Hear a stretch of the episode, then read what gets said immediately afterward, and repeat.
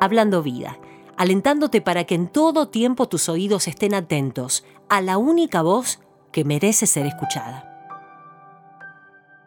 Vivimos en una época muy particular y hoy nos toca elegir y decidir de la mejor manera el cómo vamos a vivir.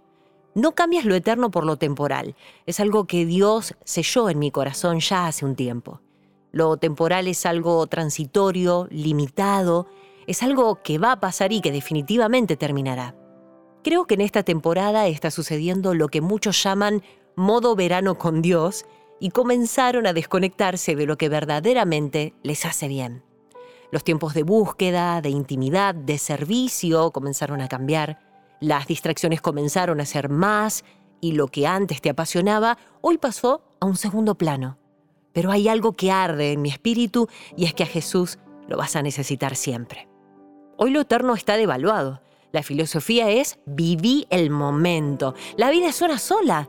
Claro que la vida es una sola y es por esa razón que merece ser vivida de la mejor manera y con Jesús en el centro de tu corazón.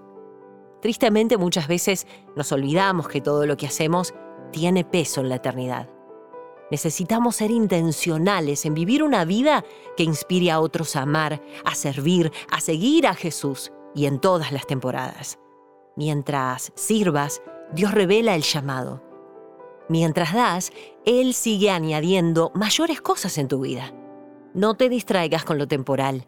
Dios nos quiere enfocados, apasionados, viviendo más que nunca Lucas capítulo 4, verso 18 y 19, donde dice, El Espíritu del Señor está sobre mí, por cuanto me ha ungido para dar buenas nuevas a los pobres, me ha enviado a sanar a los quebrantados de corazón, a pregonar libertad a los cautivos y vista a los ciegos a poner en libertad a los oprimidos y a predicar el año agradable del Señor.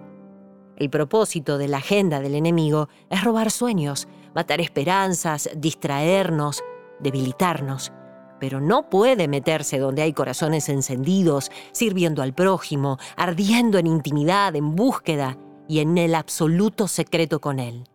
Donde hay ruido espiritual, no le queda otra que retirarse. Que el fuego por Dios no se apague, que el amor no se enfríe. Si hoy tuvieras que hacer una lista de personas o cosas que amas mucho, Jesús estaría primero en la lista. Hablando vida, aprendiendo a mantener la mirada en lo eterno, sacando la visión de lo pasajero.